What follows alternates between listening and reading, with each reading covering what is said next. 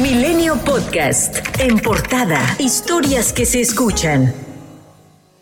Luis Joaquín Méndez Ruiz, titular de la Fiscalía de Jalisco, informó que previo a que Luz Raquel Padilla sufriera quemaduras de tercer grado en su cuerpo en un parque de Zapopan, compró dos botellas de alcohol y un encendedor el 16 de julio, día de los hechos. Asimismo, se presentaron dos videos previos a ese día, donde se aprecia a Luz Raquel girando la cámara de seguridad colocada por el vecino detenido Jorge Ismael N. y otro en el que Luz Raquel prende fuego a unos objetos cercanos a la puerta del vecino, señalado por las amenazas. Logramos determinar que una de las botellas eh, de alcohol que aparecen ahí en la escena es una de las que fue vendidas a, Luz Raquel. La botella, una de las botellas de alcohol trae como característica una etiqueta en la tapa. Más adelante viene una imagen. Esa etiqueta trae el nombre de la farmacia, razón por la cual empezamos a trabajar, a mapear toda la zona Luz Aurora Padilla, la hermana de Luz Raquel, señaló que tanto ella como su familia están indignados por las investigaciones en las que las autoridades pretenden revictimizar a Luz Raquel. Quiero reiterar esto que la dejé cuatro horas antes en un lugar, me aparece y me dicen que está muerta y ahora que, ella lo hizo, es abominable, de verdad esto da su justicia, de verdad. Sé que nada me la va a regresar, pero también sé que tiene que existir esa justicia, porque ella no era una persona depresiva ella estuvo luchando por su hijo, estuvimos bien en la tarde, en la mañana, y no se vale. Al estar acusado de los delitos de lesiones y en contra de la dignidad de las personas, fue vinculado a proceso Sergio Ismael N. por la agresión que sufrió Luz Raquel Padilla, previo al ataque que la llevó a la muerte.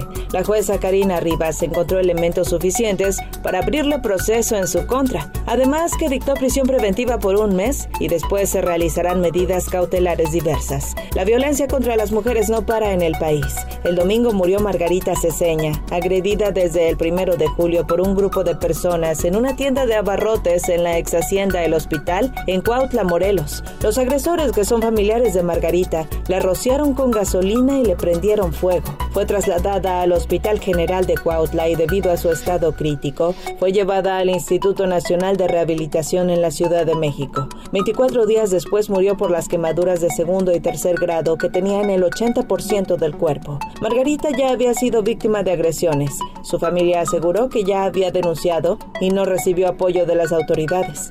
En tanto, la Fiscalía General de Morelos informó que será la Fiscalía Especializada para la Investigación y Persecución del Delito de Feminicidio la que dé continuidad al asesinato. También dio a conocer que hay órdenes de aprehensión en contra de María de la Cruz, Natalie, Leobardo y Primitivo por el delito de homicidio calificado en grado de tentativa. Familiares y amigos de Margarita le dieron el último adiós en Ecatepec, Estado de México. Omar García Harfuch, titular de la Secretaría de Seguridad Ciudadana de la Ciudad de México, informó que los 1.680 kilogramos de cocaína hallados en dos tractocamiones que tenían como destino el barrio de Tepito podrían estar relacionados a un grupo delictivo de Sinaloa y Durango. Fueron detenidos cuatro hombres.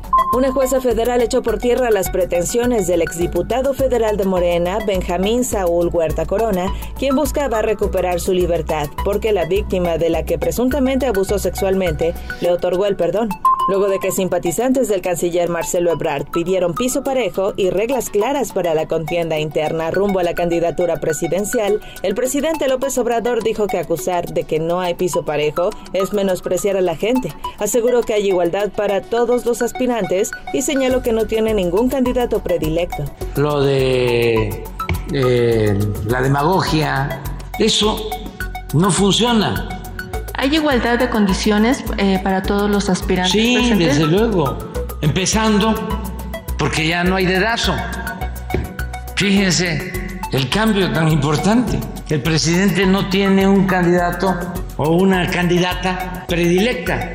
Ricardo Monreal, coordinador de Morena en el Senado, se sumó a la solicitud que exigió el equipo del canciller Ebrard de tener reglas claras para elegir al candidato de Morena a la presidencia de la República en las elecciones de 2024. Cuando hay exclusiones no hay piso parejo.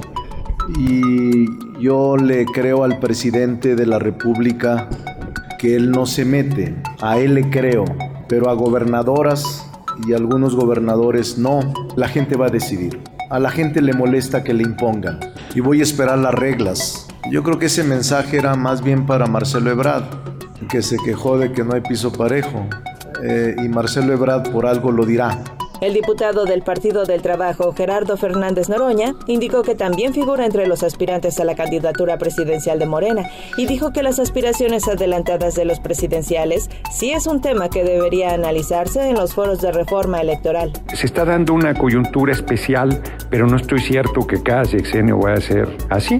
Entonces, yo solo pondré un ejemplo. Yo voy a reuniones eh, por todo el país y al igual que otros compañeros te reciben como manifestaciones de presidente, presidente, yo les digo, compañeros, no me pongan celoso al compañero presidente. Me gusta más Obrador presidente Noroña al siguiente.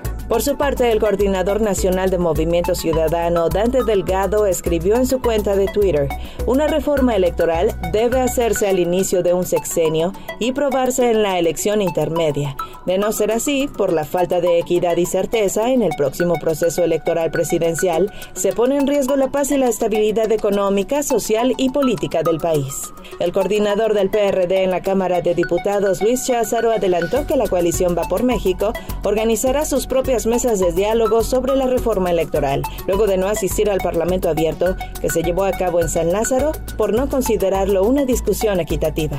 La Secretaría de Salud publicó un segundo aviso epidemiológico e informó que se han identificado 60 casos confirmados de la viruela del mono, así como un caso sospechoso, según el Instituto de Diagnóstico y Referencia Epidemiológica.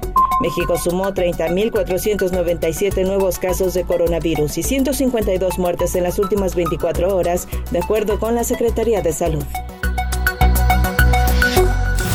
Milenio Podcast.